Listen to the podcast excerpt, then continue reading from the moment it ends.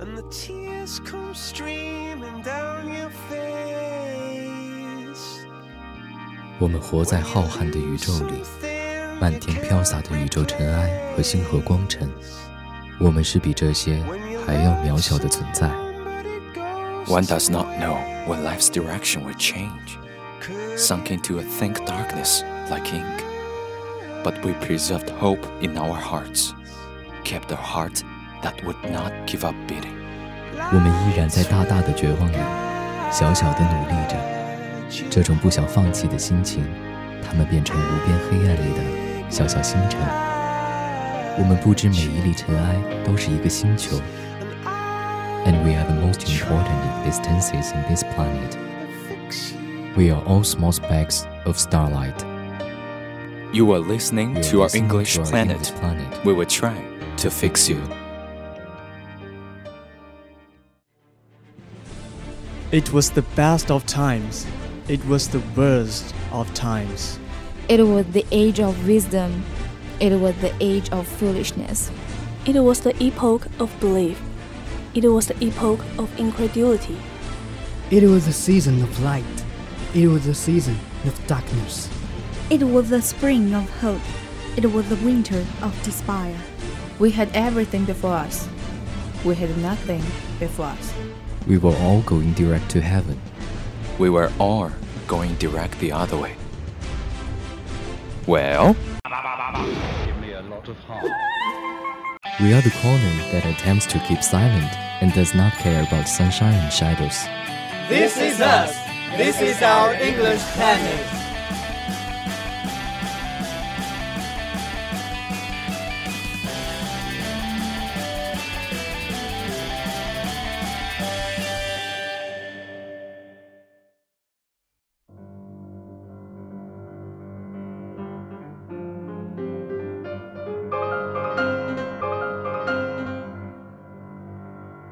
没有人可以熟知这世界上千千万万的湖泊，它们中有的美丽致命，却是人类制造的神奇；还有一些由时间造物，历经时光的洗涤，却愈加美丽动人，难以捉摸。甚至于那些见过它们的人，只是半天的幽约，却刻在脑海中无法忘记；甚至于觉得留了一半灵魂在那里，眼里再也容不下其他湖泊。也许有时会觉得这是夸大了，可若是去解释那闭上眼的瞬间，就有了再次去到青海湖的感觉。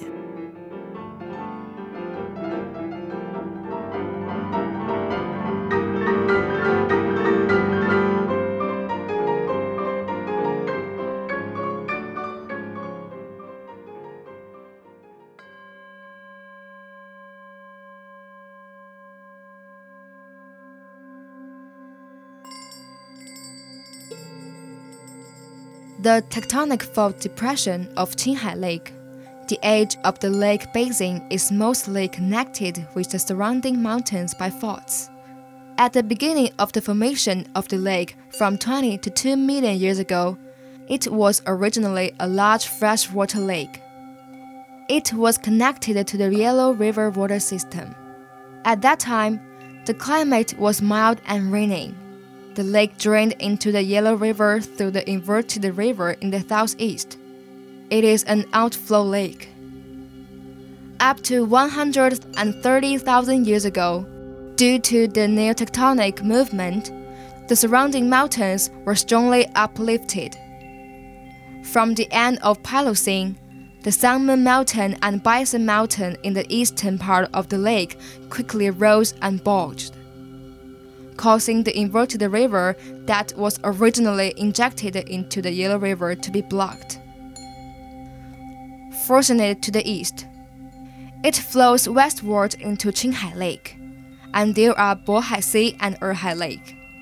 Later, Haihu Lake and Shadao Lake are separated. 青海湖是藏族人民心中的圣湖。 每年，班禅额尔德尼都会在这里举行盛大的祭海仪式，而对于每个用心去看青海湖的人，他也会给予这些尊重他的人以回报，成为他们心中的圣湖，保佑他们。祭海是一项古老而又盛大的仪式。也许从青海有人居住伊始，就有人去祭拜这高原上的奇迹，这中国最美丽的湖泊神灵。这是一种非常特殊的感情。青藏高原环境极度艰苦，作者有幸体验过危险的高原反应，很难想象长期生活在这里是何种的挑战。抛开这些，听那些导游说。如果你在青藏高原生活，会比在平原生活的人寿命少至少十二三年。但那些藏族同胞们热爱他们的故乡，超乎寻常。而对于这个含蓄害羞的民族来说，对青海湖的祭祀，就是这个民族对养育他们的母亲最热烈的表白。Qinghai Lake is the largest inland saltwater lake in China. It is a huge treasure lake with rich magical colors, rich resources, profound historical and cultural background, and deep concern of the world. In 2005, Qinghai Lake was named as China's five most beautiful lakes by China National Geographic magazine because of its broad, magical, and magnificent beauty, which fully reflected the ecological humanistic, and aesthetic value of Qinghai Lake. Qinghai Lake, known as the Xihai in ancient times, is also known as the Beihe Bohai because it was originally a grazing land of Beihe Dai people. The Tibetan language called Qinghai Lake, Cao Weibo, which is also called in Mongolian, Kukunor. The two different languages express the same meaning, the blue blue ocean, from the Northern Wei dynasty it was renamed as Qinghai. The name of Qinghai Lake began in the Qing dynasty. The name of the Qinghai province came from her. Qinghai province is also the only province in the country named after the lake. 一千多年前，唐波联姻，文成公主远嫁吐蕃王松赞干布。临行前，唐王赐给她能够照出家乡景象的日月宝镜。途中，公主思念起家乡，便拿出日月宝镜，果然看见了久违的家乡长安，她泪如泉涌。然而，公主突然记起了自己的使命，便毅然决然地将日月宝镜扔出手去。没想到，那宝镜落地时闪出一道金光，变成了青海湖。还有的说是当年东海龙王最小的儿子引来一百零八条湖水。汇成这浩瀚的西海，因此他成了西海龙王。还有说是当年孙悟空大闹天宫，被二郎神追赶到这里，二郎神非常口渴，就发现了这个神湖，于是就成了二郎剑景区的由来。不过以后要去青海湖，就看不到那么多美景了。由于过多游客的打扰，导致迁徙的候鸟数量由原来的数十万只降到现在的五六万只，所以中国旅游局现在正在慢慢关闭整个青海湖岛屿旅游业，还候鸟一个美丽的青海湖。其实这样不也正好？我们欠世界上所有动物一个道歉，一个也许永远也挽回不了的过错。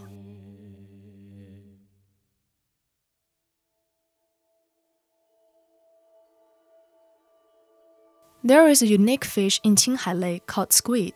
She has almost no scales in her body. The scientific name is Qinghai Lake naked dragonfly because Qinghai Lake is a high and cold salty lake. There are less bait in the lake, so the squid's growth is very slow. Grown into a pound, it takes one or two years. Due to proper protection, by the end of 2017, a stock of squid has reached more than 80,000 tons. In addition, there is the world's most endangered cloven-hoofed animal, the Presboscis gazelle, which is distributed in the lake around Qinghai Lake. The Presboscis gazelle is a national first-class protected animal. It is the least number of species unique to mammals in China.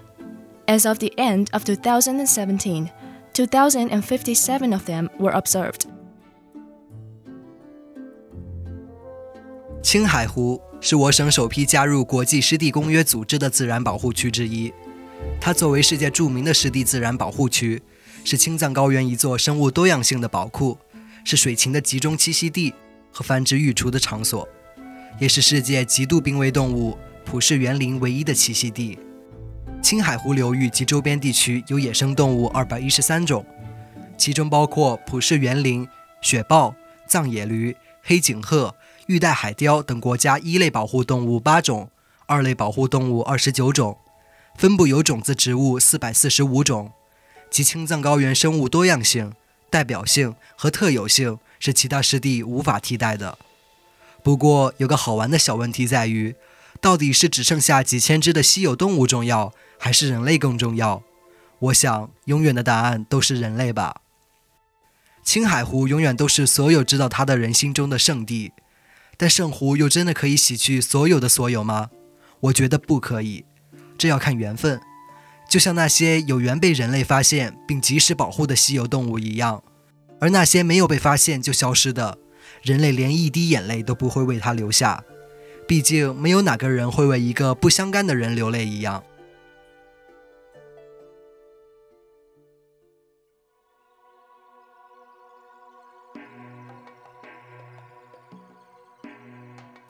The Qinghai Lake International Road Cycling Tournament referred as the Lake Lake Race, was held in 2002 and was held in the Qinghai Lake area of Qinghai Province and the neighboring Gansu and Ningxia-Hui autonomous regions from June to August each year. Approved by the International Cycling Federation, the lake tournament is 2HC class. It is the top cycling road in Asia and the highest international road cycling race in the world. The lake tournament is the largest in China with the largest number of participating teams and the highest bonus. International road cycling event, the characteristics of high altitude, long distance, and multi climbing around the lake make the competition especially exciting. With high viewing degree and strong team ability, the design of the tour route around the lake is centered on Qinghai Lake, with vast waves and birds. It extends to the eastern Qinghai agricultural area the Qinghai Western Animal Husbandry and Desert Area, the Qingnan Plateau Alpine Meadow Grassland Area, the Gansu Hexi Corridor, and the Ningxia Yellow River Golden Coast. The natural scenery along the way is magnificent and charming. 青藏线指一零九国道西宁到拉萨路段，途经青海湖。 其中，西宁至格尔木路段七百九十四公里，格尔木至拉萨段一千两百一十五公里。这是目前通往西藏路况最好且最安全的公路，为多数人进藏的首选，也是我国四条进藏公路中唯一有客运班车和高原列车营运的线路。新藏线截然不同于川藏、滇藏线上的崇山峻岭、峡谷河川，除了个别地段。青藏线几乎是一条直线，直到达天际的路段。但青藏线作为青藏物资补给的重要线路，有着非常严重的堵车问题和极其枯燥的沿途风景。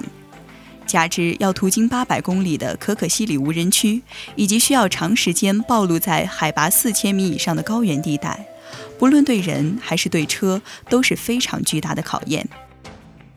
因此，有着资深西藏自驾游经验的人更推荐滇藏线和川藏线，但这两条路就如同两条盘旋在崇山峻岭间的褐色巨龙，复杂的路况注定了它不会是新手可选的选项。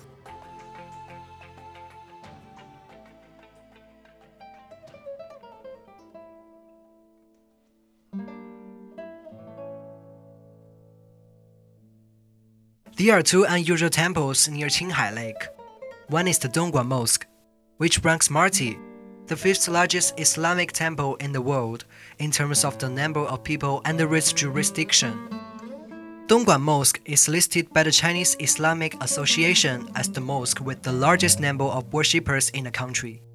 Dongguan Mosque can accommodate between 40,000 and 60,000 Muslims to worship at the same time. The number of gatherings is the first in China. In 2012, the spectacular scene of 300,000 Muslims worshipping at Dongguan Temple in Xining, Qinghai was even more shocking. Dongguan Mosque was built around 1380 AD in Hongwu period of Ming Dynasty. It's the largest and has a long history in Qinghai province. It's also known as the four major mosques in northwest China, together with the famous Xi'an Huajue Temple, Lanzhou Qiaomen Temple, and Xinjiang Kashgar Mosque. According to the two inscriptions of the existing monastery, rebuilding the monastery of Xining and rebuilding the monument of Dongguan Monastery of Xining, we can see that the monastery has a history of more than 600 years. 它是一座融塔、墙、殿为一体的伊斯兰建筑。 正中的礼拜大殿为全寺最大的建筑物，占地一千一百零二平方米。整个建筑式样别致，结构分明。每逢礼拜、三大伊斯兰教节日，数以万计的穆斯林聚集在此，举行隆重的聚礼活动。东关清真大寺是伊斯兰经学研究的最高学府，在海内外享有盛誉。每逢周五，整条东关大街交通管制，禁止机动车进入。由于清真寺内场地有限，数以万计的穆斯林不得不当街礼拜。大街上密密麻麻的都是穆斯林。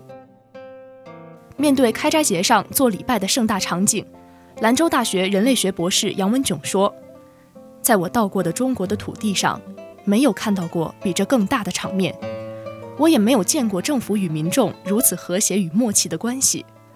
我为我们的祖国有这样的场景而深深感动。”一九九二年七月十号，伊斯兰世界联盟副秘书长穆罕默德·本·拉塞尔·阿布迪到西宁东关清真大寺时说：“该寺聚礼人数之多为世界第三。”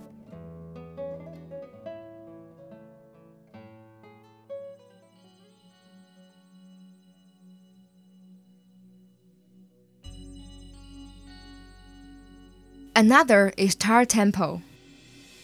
The temple is known as Tar Temple because it has a pagoda first and then a temple. Tar Temple is a Buddhist center and a holy place of Huang religion in Qinghai province and northwest China. Its main buildings are located on the hillside and on the two sides of the ditch in Lianhua Mountain. There are the Jinhua Temple, Grand Sutra Hall, Maitreya Hall, Nine Halls, Temple, Xiaojinhua Temple, Jubaza King, Dinkoza King, Mabaza King, Dala Lane, Grand Kitchen, and so on. Yibao Pagoda and other 9,300 constitute a huge complex of Tibetan Han buildings covering an area of 450,000 square meters. There are more than 1,000 courtyards, 4,500 temples, and monasteries in Tar Temple, including Da Jinghua Temple, Xiao Jinghua Temple, Huasi Temple, Grand Sutra Hall, Nine House, Dalalang Temple, Ruyi Tower, Taiping Tower, Bodhi Tower, Gateway Tower, and other large and small buildings. All in one, it has been the Yellow Religion Center and Buddhist Holy Land since ancient times. The temple's architecture covers the style of Han Palace and Tibetan flat top. Tar Monastery is not only a holy place of Lamaism in China, but also one of the high level institutions for cultivating a large number of Tibetan intellectuals. There are four major colleges in the monastery, namely Xianzong, Tan, Astronomy, and Medical Sciences.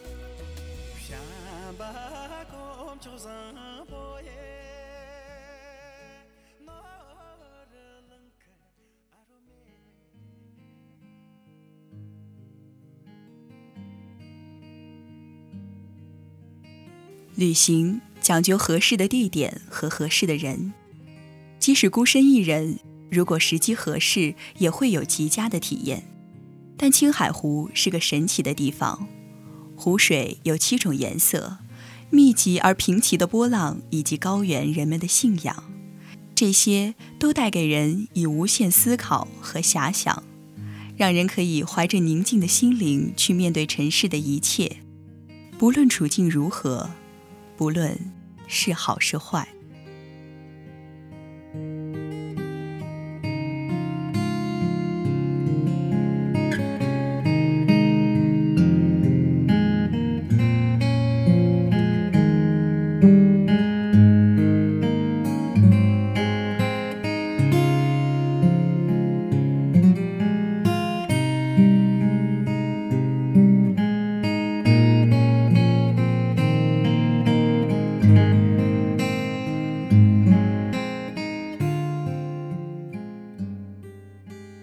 Thanks for listening. See you next time. Broadcasters Victoria, May, Derek, Sabrina. Mixers Julie, Jessica, Sage. Director Theodore.